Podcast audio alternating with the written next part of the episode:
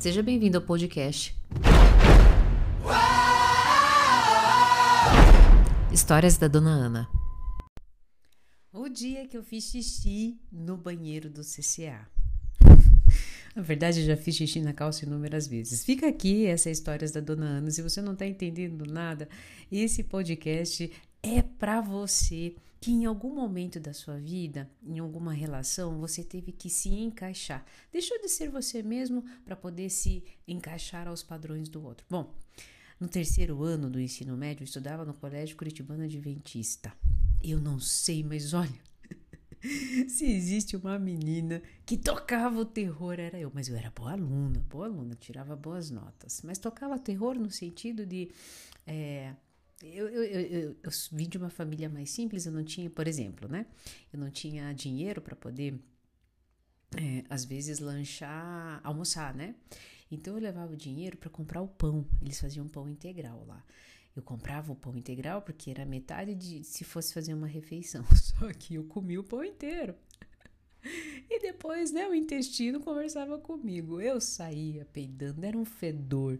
Lembro até hoje o dia que a gente foi tirar cópias e eu, colo eu fui pedir as cópias para pro, pro moço do balcão e soltei um pãozinho daqueles né, sinistros, que eles sobem até quente, assim, no, no nariz da gente. E saí, vazei. Quando o moço voltou com as cópias, eu tinha deixado a minha amiga loira lá, naquele fedor. Ela ficou louca.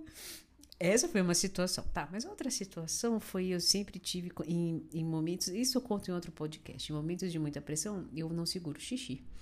E eis que aconteceu comigo isso no CCA. Não conseguia segurar o xixi. Por uma questão lá de. Não sei o que, que aconteceu. Fui correndo para o banheiro. E eu, não, eu vou conseguir, eu vou conseguir. Eu não vou fazer xixi na calça, não vou fazer xixi na calça. Quando eu cheguei no banheiro, eu falei, ai meu Deus, eu consegui. Tirei a calça correndo e fiz. Eu falei, mas que caçamba que esse xixi tá espirrando na minha perna. Ai, Jesus, o xixi tava espirrando na minha perna porque a tampa tava é, virada, né? Tava, ou a privada tava tampada. Escorreu xixi pra tudo quanto é lado.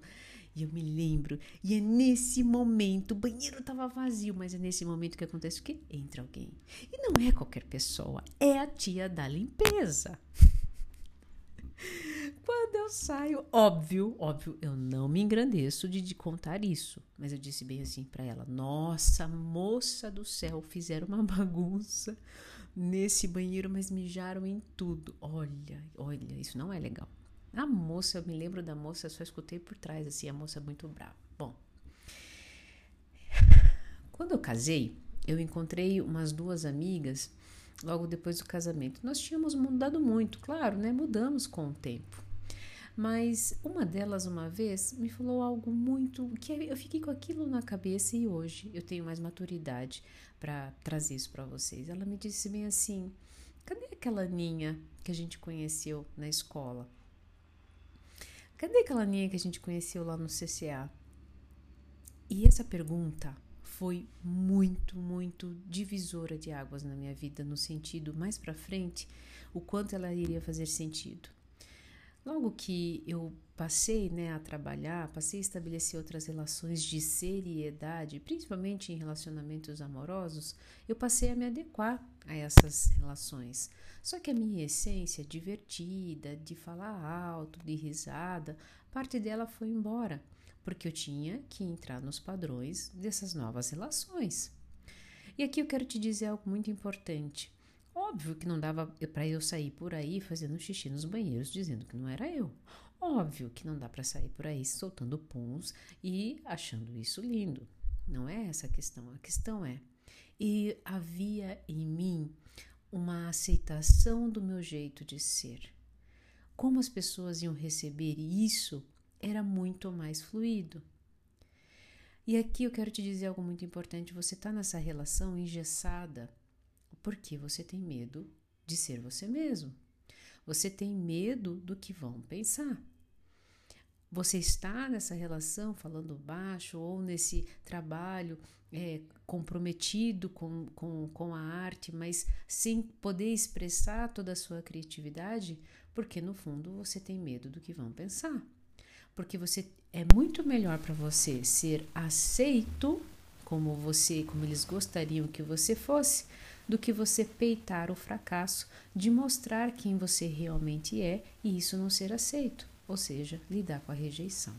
Bom, hoje eu voltei para casa. O que, que quer dizer?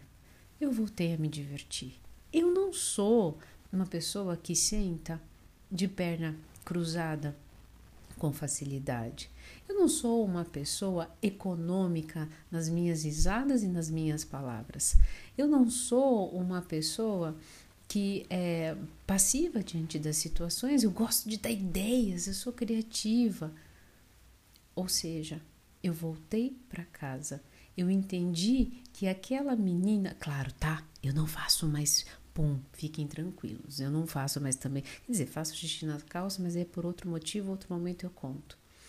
Eu voltei à minha essência.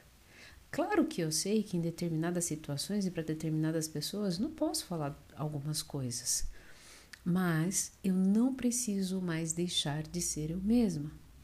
E olha que legal. Por mais que eu estabeleça algumas relações diferentes e aqui e aqui é algo muito importante. Consequentemente, eu passei pelo processo da rejeição, nem, muita, nem muitas pessoas, na verdade, a maioria dos meus antigos relacionamentos não entenderam essa, essa volta, né? E se afastaram. Mas olha só, e isso muito provavelmente vai acontecer, mas novas pessoas e novas conexões chegou. O meu convite hoje é para que você volte para casa, que você entenda que fique, uma hora fica insustentável você ficar se adaptando o tempo todo para o contexto do outro, para ser aceito e com medo de ser rejeitado e não expressar a sua verdadeira essência.